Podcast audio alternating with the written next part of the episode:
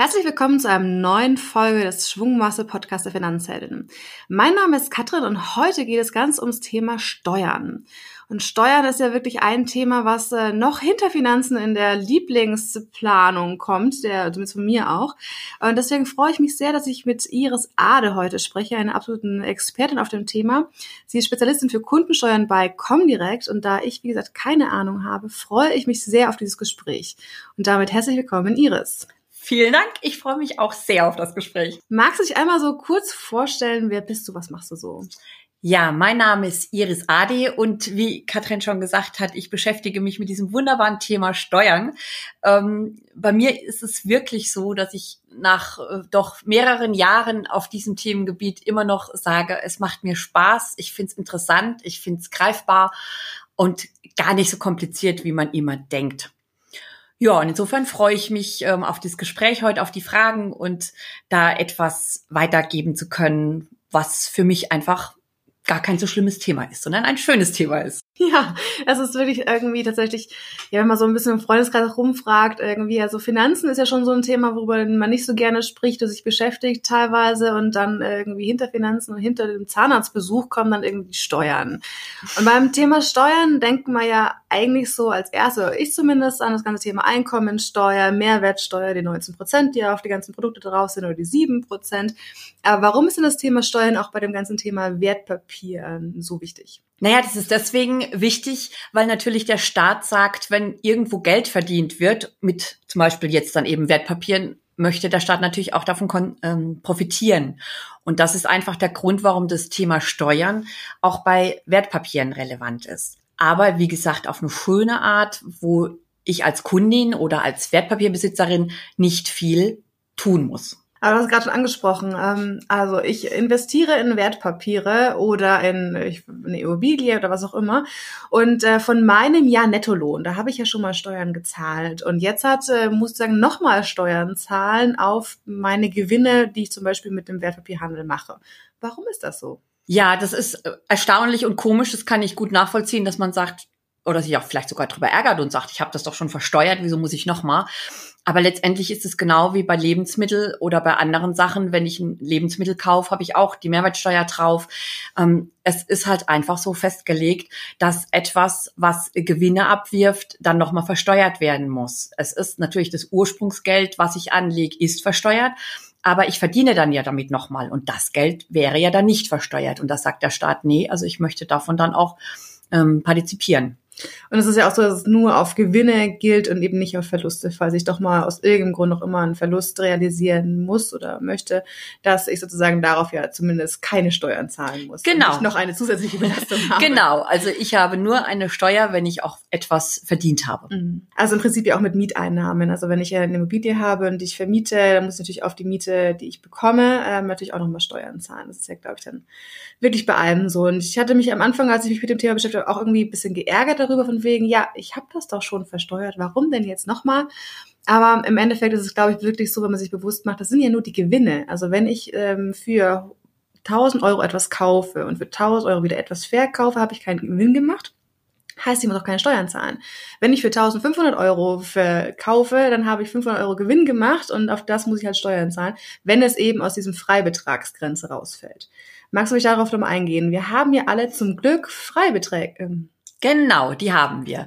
Und zwar sind es bei Einzelpersonen sind es 801 Euro und bei Ehepartner, Lebenspartner sind es 1602 Euro, also der doppelte Betrag. Da hat der Staat gesagt, wenn äh, Gewinne in dieser Höhe anfallen, also 801 Euro Gewinn gemacht worden ist, dann muss darauf keine Steuer gezahlt werden. Das kann ganz leicht hinterlegt werden, indem ähm, die Kundinnen bei der Bank einen sogenannten Freistellungsauftrag einreichen. Das ist ein Formular, beziehungsweise man kann online gucken im persönlichen Bereich. Man kann da einfach schauen unter der Verwaltung, unter den Themen, was das Steuerthema betrifft. Da kann ich einen Freistellungsauftrag ganz einfach einrichten. Und dann wird es auf der Bankenebene, also bei uns, sofort berücksichtigt. Ich habe nichts weiter zu tun. Die 801 werden einfach nicht mit Steuer belegt. Und das Schöne ist auch, äh, man kann es auch aufteilen. Also wenn du jetzt zum Beispiel zwei Depots und ein Tagesgeldkonto haben solltest, dann kannst du auch, je nachdem natürlich, wie viele Beträge du drauf hast und was du auch mit rechnest, was du an Gewinnen machst, ähm, da einfach den aufteilen. Also man kann diese 801 Euro bin mir nicht ob beliebig, aber auf jeden Fall kann man es auf mindestens zwei, drei Banken aufteilen. Das habe ich nicht auch gemacht. Das war eines der ersten Tipps, die mir auch jemand gegeben hatte. Ähm, mach das auf jeden Fall. Und auch irgendwie, wenn man ein Tagesgeldkonto hat, lohnt sich selbst dann schon, irgendwas einzurichten, wenn man trotzdem auch ein paar Euro darauf noch einfach an Zinsen bekommt, weil Zinsen sind ja auch Gewinne. Genau. Zinsen fallen auch unter Gewinne und sind damit eben auch, unterliegen eben auch der Steuer. Mhm. Gibt es denn noch andere Arten, worauf Steuern fällig wird? Also klar, Zinsen hatten wir jetzt. Wir hatten, wenn ich sozusagen ein Wertpapier verkaufe, auf den Gewinn. Auf was muss dann noch Steuern gezahlt werden? Ja, es gibt noch weitere Steuern. Und zwar zum Beispiel, wenn eine Gesellschaft, eine Aktiengesellschaft eine sogenannte Dividende ausschüttet. Sprich, sie hat Geld verdient das Jahr über und führt das einfach an die Kundinnen ab. Und dann werden diese Dividenden auch besteuert. Also alles, was an einem Ertrag im Rahmen des Wertpapiers anfällt, unterliegt der Steuer. Mhm. So, und jetzt kommen wir zum spannenden Thema. Welche Arten von Steuern gibt es denn überhaupt? Ich habe mir in der ja, Vorbereitung drei Sachen einmal angeguckt. Das eine ist die Transaktionssteuer. Was heißt das denn? Ja, das mit der Transaktionssteuer, es ist ja oft die Diskussion, man kennt es vielleicht sogar aus der Politik, dass diskutiert wird, ob das nicht europaweit eingeführt wird. Die Finanztransaktionssteuer ist aber eigentlich im eigentlichen Sinne keine echte Steuer, sondern das ist einfach ein, ein Entgelt, was anfällt, wenn ich momentan in Italien und Frankreich französische, also Aktien von französischen oder italienischen Unternehmen kaufe. Das heißt, da muss ich einfach ein zusätzliches Entgelt bezahlen, wenn ich das kaufe. Also keine eigentliche Steuer, sondern eigentlich ein Entgelt, obwohl es Steuer heißt. Ähm, an Steuer an sich in Deutschland gibt es die sogenannte Abgeltungssteuer. Und das Schöne in dem Namen ist das Wort Abgeltung, weil das Sinn und Zweck und Ziel war eben zu sagen, wenn die Abgeltungssteuer gezahlt ist, hat keine Kundin mehr irgendwie eine Notwendigkeit, zum Finanzamt zu gehen, irgendwas im Rahmen der Wertpapiere zu klären mit dem Finanzamt, sondern dadurch, dass es auf der Bankenebene abgegolten ist, äh, gibt es da nichts mehr zu tun. Wie schaut denn diese Abgeltungssteuer auf? Wird die irgendwie aufgeschlüsselt? Was fällt da alles drunter? Wie, wie, was ist das für ein Prozentsatz? Gibt es da irgendwie eine Regel oder ist das immer unterschiedlich? Da gibt es eine ganz klare Regel. Also Abgeltungssteuer grundsätzlich setzt sich zusammen aus der sogenannten Kapitalertragssteuer.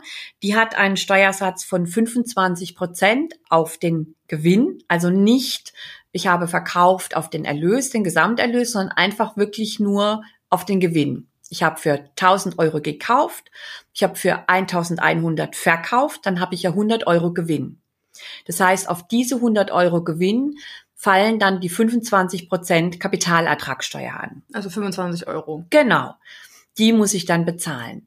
Und die Kapitalertragssteuer ist ja momentan auch noch belastet mit dem, was wir sonst im Alltag auch haben, nämlich den Solidaritätszuschlag. Der ist ja noch gültig und auf diese Kapitalertragssteuer sind dann eben 5,5 Prozent Solidaritätszuschlag fällig. Das kommt auch noch dazu.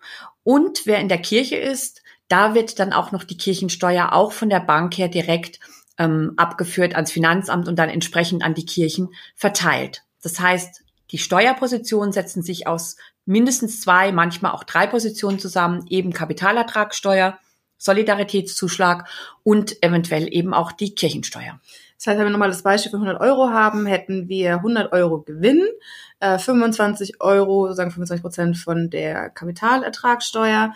Äh, Solidarität waren 5,5 also 5 auf Euro 50 nochmal oben drauf. Das heißt, wenn ich so nicht in der Kirche bin, hätte ich dann 30,50 Euro oder wie genau berechnet sich das dann?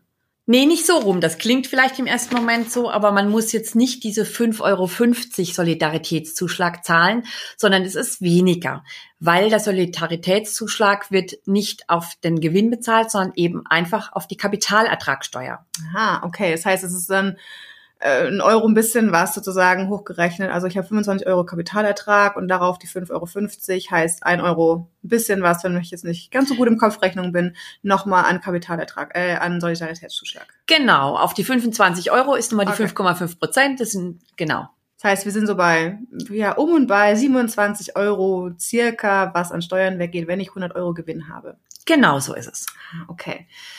So, und jetzt kommt das ganze Thema Abgeltungssteuer ist ja seit 2008, 2009 eingeführt worden. Und es gibt ja irgendwie noch immer so das, was ich, was ich gelesen habe, alles, was vor 2008 gekauft wurde, fällt nicht darunter. Kannst du da nochmal genauer drauf eingehen? Ja, gerne. Also 2009 zum 1.1. ist die, wie du richtig sagst, äh, eingeführt worden, die Abgeltungssteuer. Und wenn jetzt schon Wertpapiere in meinem Besitz waren, die vor 2009 gekauft wurden, also Aktien zum Beispiel, die äh, gekauft wurden in 2006 oder 2007, dann ist es so, dass alle Gewinne auf die Aktien, also die Kursgewinne, dass die jetzt nach wie vor steuerfrei sind. Manchmal hat man ja auch das Glück und erbt was, erbt Papiere und da bleibt es dann gegebenenfalls eben auch erhalten, dass ich, dass man sagen kann, okay, ähm, das sind Gewinne, die ich nicht versteuern muss. So, und jetzt gibt's in den ganzen Rahmen auch noch, ja, seit ähm, Ende 2017, 2018 ist eingeführt worden, soweit ich weiß, das ganze schöne Thema Investmentsteuerreformgesetz ein toller Name. Was heißt das denn? Ist das nochmal was anderes oder wie passt das zu der ganzen Thema Abgeltungssteuer? Ja, das ist nochmal ein anderes Thema. Ich denke, viele der Hörerinnen und Hörer äh, erinnern sich ja dran, dass es so diese Papiere gab, die Panama Papers und ähnliches, dass man so gesagt hat, oh, es gibt so Konstrukte steuerlicher Art, die nicht gewünscht sind. Und ähm, da gab es ja dann auch ein Gerichtsurteil vom Europäischen Gerichtshof, und im Rahmen dieser ähm, ja, dieser Aktion oder dieser Entdeckungen äh, wurde einfach gesagt, wir möchten nicht mehr, dass solche steuerlichen Konstrukte möglich sind. Wir möchten auch auf europäischer Ebene nicht mehr, dass es eine unterschiedliche Behandlung gibt. Es gab vorher eben eine unterschiedliche Behandlung auf Fondsebene. Also Fonds sind ja in der Regel Gesellschaften, die einfach in verschiedene Wertpapiere investieren und dann diese Wertpapiere in einem bestimmten Fonds dann zusammenfassen und den zum Kauf anbieten, um es mal so einfach formuliert zu sagen. Mhm. Und ähm, diese Fonds werden etwas anders besteuert als eine reine Aktie. Die haben einfach ja eine andere Besteuerungsart. Und zusätzlich war das in Deutschland so gewesen, dass ein ausländischer Fonds anders besteuert wurde als ein inländischer Fonds, wenn er tesorierend war. Tesorierend heißt, er hat das erwirtschaftete Vermögen im Vermögen behalten. Das hat sich also äh, gegebenenfalls im Kurs niedergeschlagen und es wurde eben nicht ausgeschüttet an die Kunden des Papiers. Ja, und dann hat man halt gesagt, wir möchten das vereinheitlichen und das war dann das Investmentsteuerreformgesetz, zu sagen, ausländische, inländische Fonds sollen einheitlich behandelt werden. Auf europäischer Ebene. Ja. Das heißt, wenn ich äh, amerikanische Aktien habe oder einen chinesischen Fonds habe, fällt es nicht darunter. Doch, die Fonds werden alle gleich behandelt. Das war mhm. einfach nur eine europäische Initiative jetzt für das, mhm. für das Gesetz. Aber ähm, die Fonds, ausländische Fonds werden gleich behandelt ähm, wie deutsche Fonds, was die Besteuerung betrifft. Und ist das jetzt gut für mich als Kundin oder ist es eher nachteilig für mich? Aus meiner Sicht ist es gut als Kundin, weil eine einheitliche Regelung, finde ich, macht das Leben immer einfacher.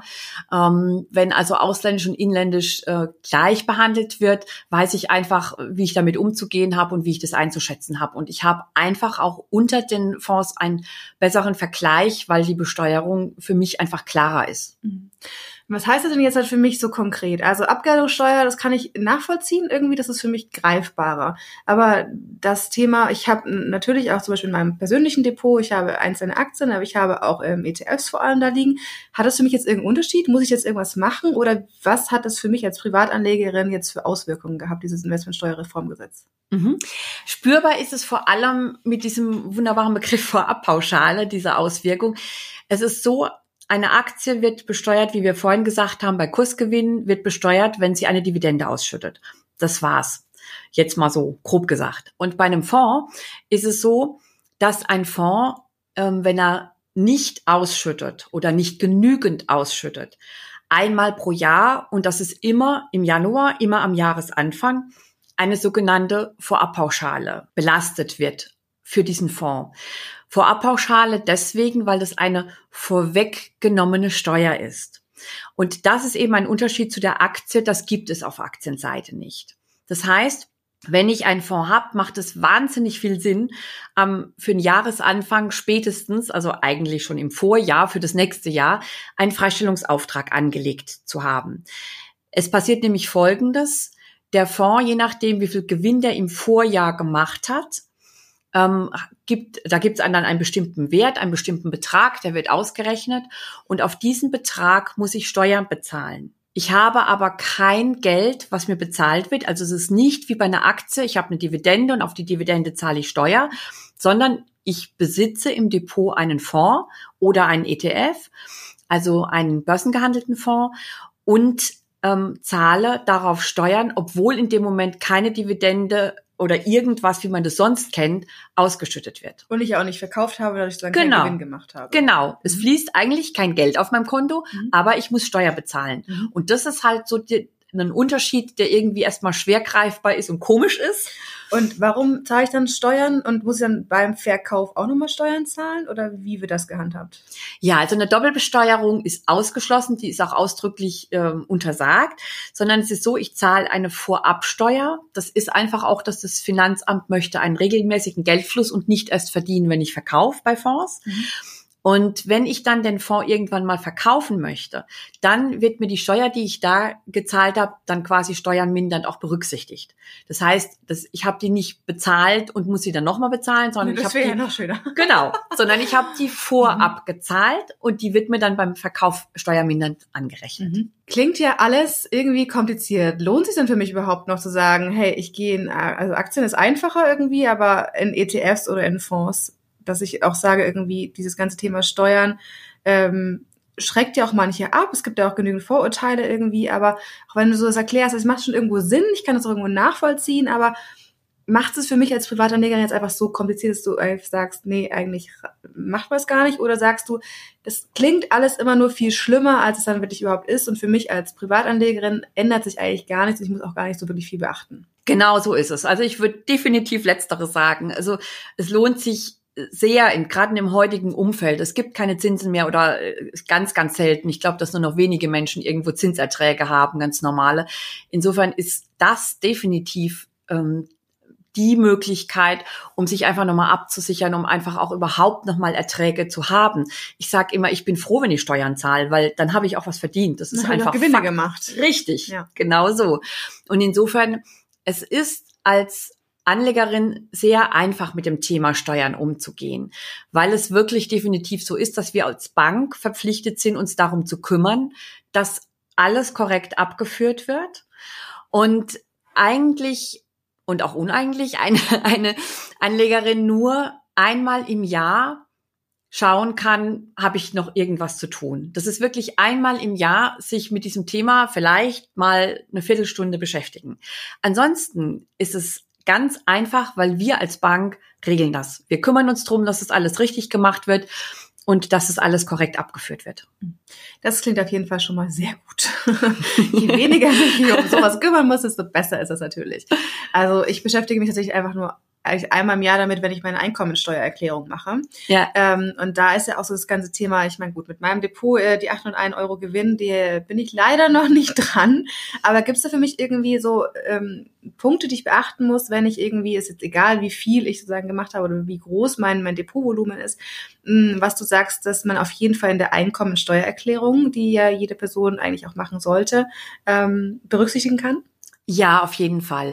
Das ist ähm, einmal im Jahr wird äh, bei Comdirect automatisch in der Postbox eine sogenannte Jahressteuerbescheinigung zur Verfügung gestellt. Da muss niemand was dafür tun, die erscheint, die ist da. Das ist die Kopie einer Jahressteuerbescheinigung, aber diese Kopie genügt völlig, um eine Einkommenssteuererklärung zu machen. Das heißt, einmal im Jahr, etwa so im März ungefähr, meistens bis spätestens Ende März ist die Jahressteuerbescheinigung in der Postbox. Da einfach mal einen Blick drauf werfen. Wenn ähm, das alles ganz normal ist. Also normal heißt, ich hatte Erträge, ich hatte Dividenden, ich habe gekauft und verkauft. Das ist für mich so die Normalität. Ähm, dann ist es so, dass in der Regel alles abgegolten ist. Und das ist aber die Stunde oder die, von der ich geredet habe, einmal im Jahr. Man schaue sich dieses Dokument an. Ist einem alles irgendwie klar, was da steht? Ist da irgendwas, eine Zeile, da steht irgendein Betrag, da bin ich mir nicht sicher. Was heißt dann jetzt das? Warum steht da ein Betrag? Was ist das für ein Betrag? Und da haben wir auf unserer Homepage unter Hilfe, Service und Finanzwissen. Da gibt's eben diese Steuerthemen auch, eben auch Steuerbescheinigungen unter Punkt. Und da haben wir Hinweistexte hinterlegt. Diese Hinweistexte erklären jede Zeile auf der Jahressteuerbescheinigung. Da steht, ist dann genau erklärt, muss ich da was tun, gegebenenfalls oder auch nicht. Sprich, einmal sich die Jahressteuerbescheinigung nehmen, die Texte neben dran legen, das sind vier, fünf DIN A4 Seiten Einfach mal gucken, wo habe ich einen Betrag drin, was ist es? Aha, ich muss nichts mehr tun. Und wenn man das einmal gemacht hat, so viel ändert sich zum nächsten Jahr in der Regel auch nicht, dann ist es im nächsten Jahr schon nur noch zehn Minuten oder so, weil man mit einem Blick weiß, ach nee, alles ist abgegolten, ich habe meine Steuer gezahlt, alles ist gut. Was ist denn, weil da wird ja auch angerechnet, inwieweit ich diesen Freistellungsauftrag eben diese 801 Euro eingereicht habe. Das heißt, ähm, wenn ich das aber in einem Jahr einfach, oder ich habe gerade angefangen mit meinem Depot und ich habe da vielleicht, ich weiß nicht, 10 Euro Dividenden bekommen, so nach dem Motto, ähm, und ich habe vergessen, diesen Freistellungsauftrag einzureichen, kann ich das auch im Nachhinein nochmal machen oder gilt es dann erst ab dem kommenden Jahr? Nein, das gilt auch im Nachhinein noch. Das kann man dann auf der Finanzamtebene einfach nochmal sagen, ich habe das vergessen und ich habe da noch einen offenen Freibetrag und ich möchte gern, dass die Erträge, die Gewinne, die ich bei meiner Bank gemacht habe, die ausgewiesen sind auf dieser Jahressteuerbescheinigung, die möchte ich gerne, da möchte ich gerne die Steuer dafür zurückhaben. Das kann ich immer noch auf Finanzamtebene machen. Und ich kann auch bei der Bank, nehmen wir an, ich habe im Januar Steuern gezahlt und ich guck mal im Oktober und sehe, oh, ich habe ja Steuern gezahlt, dann kann ich auch im Oktober noch den Freistellungsauftrag einreichen. Mhm. Der gilt rückwirkend immer für das Jahr zum ersten ersten. Ja, ist ja schön zu wissen. Das heißt, äh, wenn du auch das noch nicht gemacht haben solltest, unbedingt jetzt Freistellungsauftrag einrichten. Genau, es ist nicht zu spät, genau jetzt. Sehr gut. Okay, wir hatten ja also, also gerade schon das ganze Thema, also Abgeltungssteuer mm, und das geht ja sozusagen auf nur meine Gewinne, auf meine Zinsen, auf meine Mietzahlungen, auf meine Dividenden etc. Gibt es da noch weitere Punkte, wie so ein Aktiengewinn jetzt halt allein, sagen wir mal, ähm, versteuert wird? Also welche Punkte werden da berücksichtigt? Also wie viel ich dann auch im Endeffekt dann an Steuern zahlen muss? Mhm. Was auch immer ist auf äh, der Bankenebene, wir führen sogenannte Verrechnungstöpfe. Ne, da gibt es Was ist das?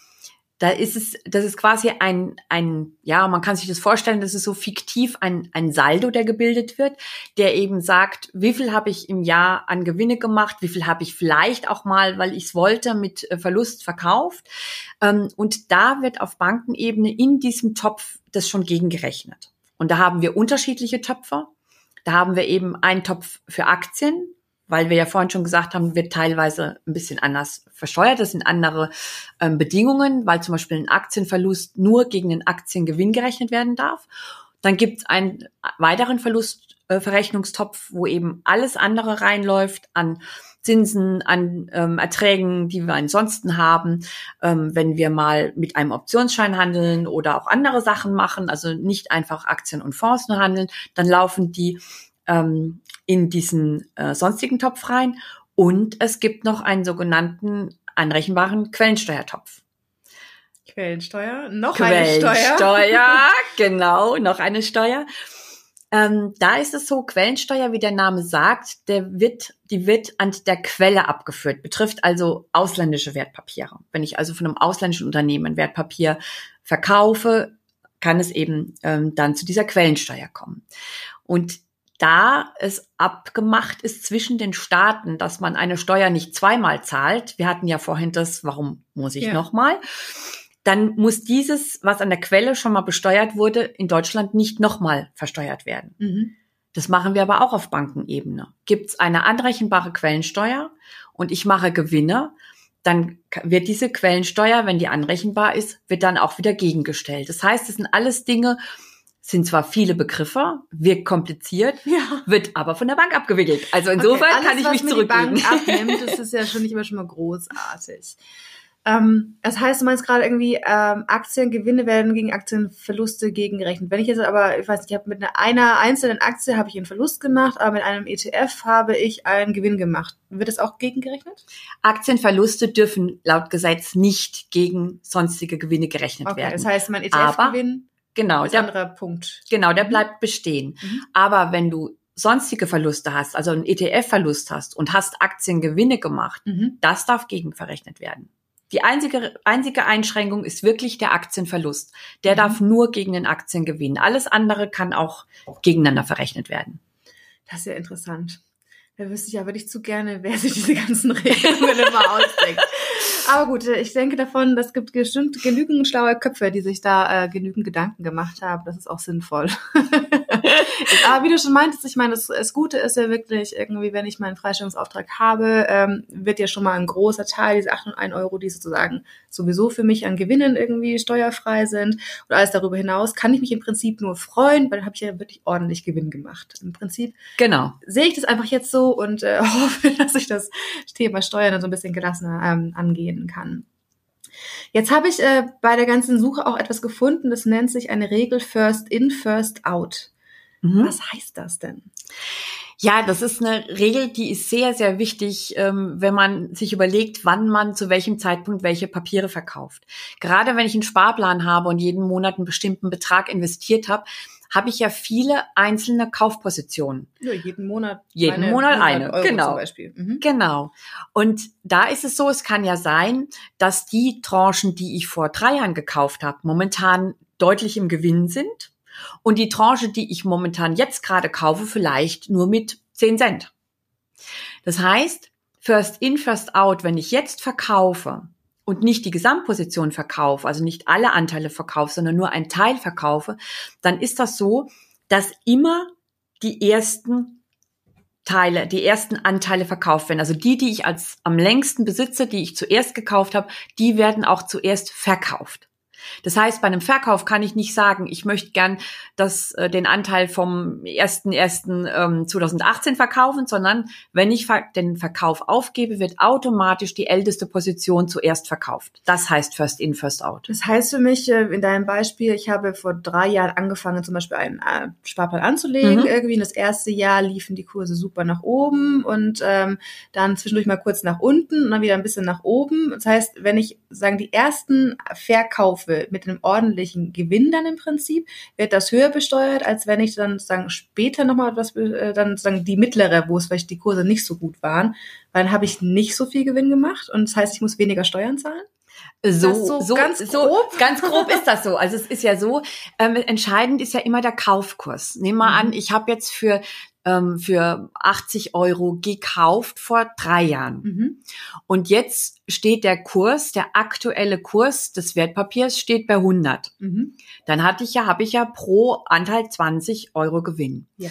Nehmen wir an, ich habe vor einem Jahr gekauft und da stand der Kurs eben nicht bei 80, sondern er stand vielleicht bei, keine Ahnung, 85 oder bei 87 und ich würde diese Anteile verkaufen, dann habe ich ja zum jetzigen Kurs von 90 Euro ja nur 3 Euro Gewinn und habe damit natürlich auch weniger Steuern. Es zählt quasi immer, es ist einfach immer das Plus-Minus. Was, für was habe ich es angeschafft, was habe ich bezahlt? Das wird immer abgezogen von dem, was ich jetzt, jetzt heute in dem Moment am Markt bekomme. Okay, und jetzt hoffe ich, dass die Banken sich da auch irgendwas Schlaues ausgedacht haben, dass mir das als Privatanlegerin einfach mache und ich nicht jetzt eine Excel-Tabelle anschmeißen muss. Äh, genau. Ach, sehr gut. Keine Excel-Tabelle nötig. Im persönlichen Bereich haben vielleicht viele noch nie gesehen. Da gibt's ja so verschiedene Reiter. Da Mhm. gibt's so Karte und Tabelle und da kann man Ja, ja, Depotansicht meinst du jetzt? Genau, in der Depotansicht, genau. Und da gibt's dann eben auch einen Reiter Steuersimulation. Und weil dieses Thema Steuern so bequem, also Quatsch, bequem, beliebt ist, ähm, hat es wahrscheinlich noch äh, viele Menschen gar nicht angeklickt nach dem Motto, nee, also mit Steuern will ich mich nicht beschäftigen, wenn es nicht muss. Dennoch kann ich nur sagen, gerne da mal klicken, weil das, dieser Reiter bringt wahnsinnig viel Informationen. Ich sehe dann erstmal diese alle Positionen, die ich im Depot habe. Und dann ist vorne so ein kleines Kästchen. Da kann ich ein Häkchen setzen. Mhm. Und dann steht dann so einklappen, ausklappen. Und wenn ich dann da draufklicke, dann sehe ich jede einzelne Kauftranche, die ich gemacht habe, hinterlegt. Das heißt, wenn ich jetzt den heutigen Tageskurs kenne und sage, ich möchte mir ein bisschen Geld verschaffen, ich möchte einen Teil jetzt mal einfach verkaufen und ich weiß first in, first out, dann kann ich ja einfach wirklich Kauf für Kauf schauen, wie weit bin ich denn im Gewinn? Wie viel Anteile lohnt sich denn zu verkaufen, dass ich auch wirklich einen schönen Gewinn mache? Und ich kann mir das wirklich Tranche für Tranche anschauen und dadurch eine gute Entscheidung treffen, ähm, was ich verkaufe und was ich nicht verkaufe. Wenn ich eine Gesamtposition verkaufen will, dann kann ich die Steuersimulation sowieso super nutzen. Dann ist es wirklich nur ein Klick nach dem Motto, zeig mir mal, wenn ich jetzt diese Position heute verkaufe, was habe ich denn dann an Steuern? Wie sieht's denn aus? Das geht halt auf die Gesamtposition immer.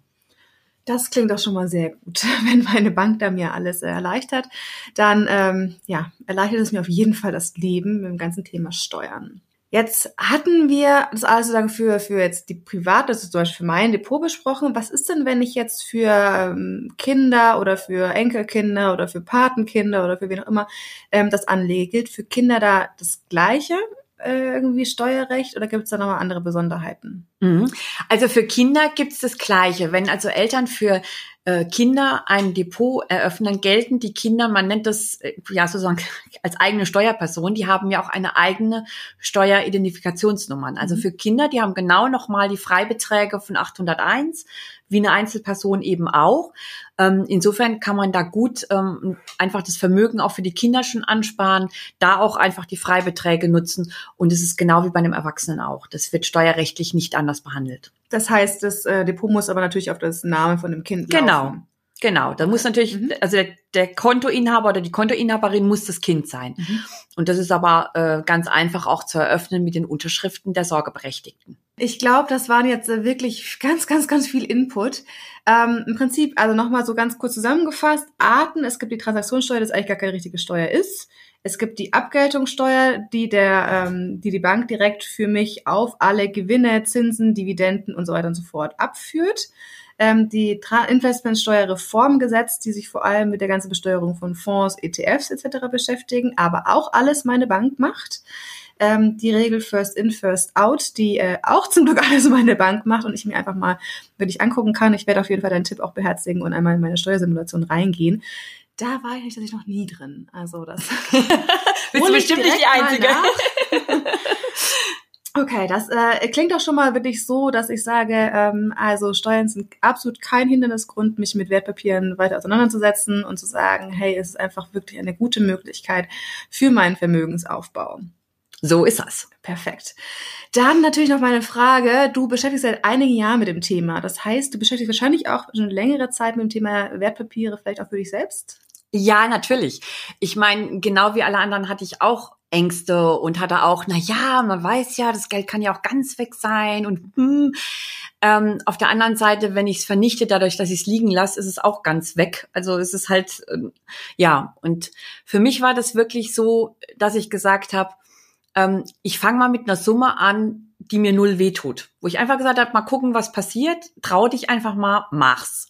Und das habe ich getan und habe parallel mir ein Musterdepot angelegt, mhm. weil ich gesagt habe, ich will da für mich Sicherheit kriegen. Ich will mich nicht nur kopfmäßig damit beschäftigen. Ich will einfach für mich auch ein Gefühl dafür bekommen. Was ist das? Was macht der Markt? Und wie funktioniert das?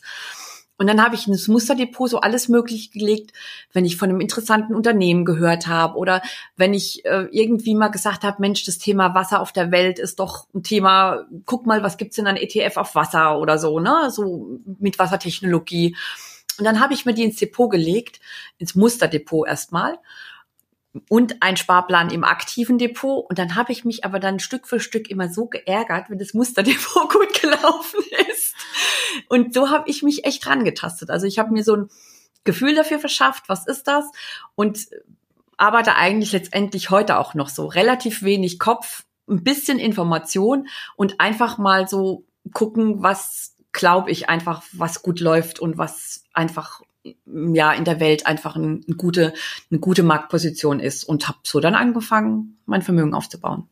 Klingt ja auch nach einer guten Strategie. Also ich glaube auch wirklich das Thema klein zu starten, irgendwie zu überlegen, fange ich mit dem Sparplan an, fange ich mit der, mir hat es gerade Steuer, Steuerrückzahlung vielleicht vom nächsten Jahr an, irgendwie, vielleicht sind das irgendwie ein paar hundert Euro, mit denen man halt nicht kalkuliert hat, dass man damit erstmal wirklich anfängt und sich dann da so wirklich Schritt genau. für Schritt vorarbeitet. Ich habe ja auch im Kleinen gestartet und dann bin ich immer ein bisschen ne, sicherer geworden. Man, man kann auch überhaupt ja gar nicht so richtig sagen, wie man sich dabei fühlt, wie das auch, was heißt es denn irgendwie zwei Prozent hat das Ding plus gemacht oder ist es, ne, genau. was, was heißt das in Schwankungen, wie fühle ich mich denn dann dabei und Risiko ist ja immer so das große Thema irgendwie, du musst dein Risikoprofil kennen. Aber woher kennt man es denn, wenn man nie irgendwas wirklich auch real damit zu tun hat? Weil ja. äh, ich meine, natürlich auf der theoretischen Ebene, da kann ich auch ganz viel Risiko eingehen, weil tut mir ja persönlich nicht weh, weil ich bin ja nicht investiert. Das ist ja nur Theorie. Und ich glaube, diese ja, Möglichkeit zu nutzen, irgendwie auch von Musterdepots, da gibt's ja wirklich auch die verschiedensten, die man sich wirklich einfach mal anlegen kann, auch einfach mal mitlaufen kann, ist äh, eine, eine gute Sache. Ja. Was sind so zum Abschluss so dein Tipp für alle, die jetzt irgendwie starten wollen und sich eben nicht vom Thema Steuern verrückt machen wollen? Ja, wie ich gesagt habe, ähm, einfach dran denken, es ist einmal im Jahr sich damit beschäftigen, mal kurz. Ansonsten sich darüber keine Gedanken machen, sondern einfach sagen, ähm, ich will mein, mein Geld, was ich besitze und was ich schon einmal als Einkommenssteuer versteuert habe, nicht noch mehr vernichten, sondern ich will da was Positives dafür tun und einfach anfangen mit einem Betrag zu investieren, der mir nicht wehtut und wo ich sage, einfach mal gucken, was passiert und mit ganz vielen Frauen sich austauschen und das immer einfach, ja, laufen lassen. Das ist wirklich das, was ich machen würde. Steuern ist kein Thema im Bereich Wertpapier aus meiner Sicht. Zumindest keins, womit man sich täglich auseinandersetzen muss. Genau. Dafür Austausch kann ich äh, auch nur absolut so unterschreiben. Ich finde, Austausch ist mir das Wichtigste, sich einfach wirklich Freundinnen, Freunde, Familie, wie auch immer irgendwie suchen, sich mal auszutauschen, Erfahrungen, so auch Ängste, auch vielleicht auch Sorge, irgendwie einfach, dass man jemanden hat als Ansprechpartner irgendwie und dann auch irgendwie genau sagen kann, hey, ich bin da auch mal wirklich gut durchgestartet. Ich zeig dir mal, wie das wirklich geht und auch für dich zu versuchen, andere nochmal zu motivieren. Und da hilft dieser Austausch einfach ungemein. Ja, finde ich auch. Damit ähm, vielen herzlichen Dank an dich, Iris. Ich habe persönlich sehr viel mitgenommen. Ich hoffe, du als Zuhörerin auch. Ähm, das Thema Steuern ist jetzt gar nicht mehr so schlimm für mich. Hoffe ich doch, dass ich das vermitteln kann. Ja, auf jeden Fall. Die Steuersimulation werde ich äh, direkt mal äh, hier im Anschluss äh, mal aufmachen in meinem Depot und mal gucken, wie es sich so anschaut, wie es sich so anfühlt. Ähm, damit hoffe ich, du hast es Spaß, hast was mitgenommen ähm, und wie immer freuen wir uns natürlich riesig auf deine Bewertung und deine Kommentare. Und wenn du noch weitere Fragen Fragen hast, auch zum Thema Steuern oder andere Themen, die wir in diesem Podcast besprechen sollen, dann schick uns sehr gerne eine Nachricht, entweder über Instagram oder per E-Mail ähm, oder über all unsere anderen Kanäle, die du im Internet so finden kannst. Damit nochmal vielen herzlichen Dank und bis bald.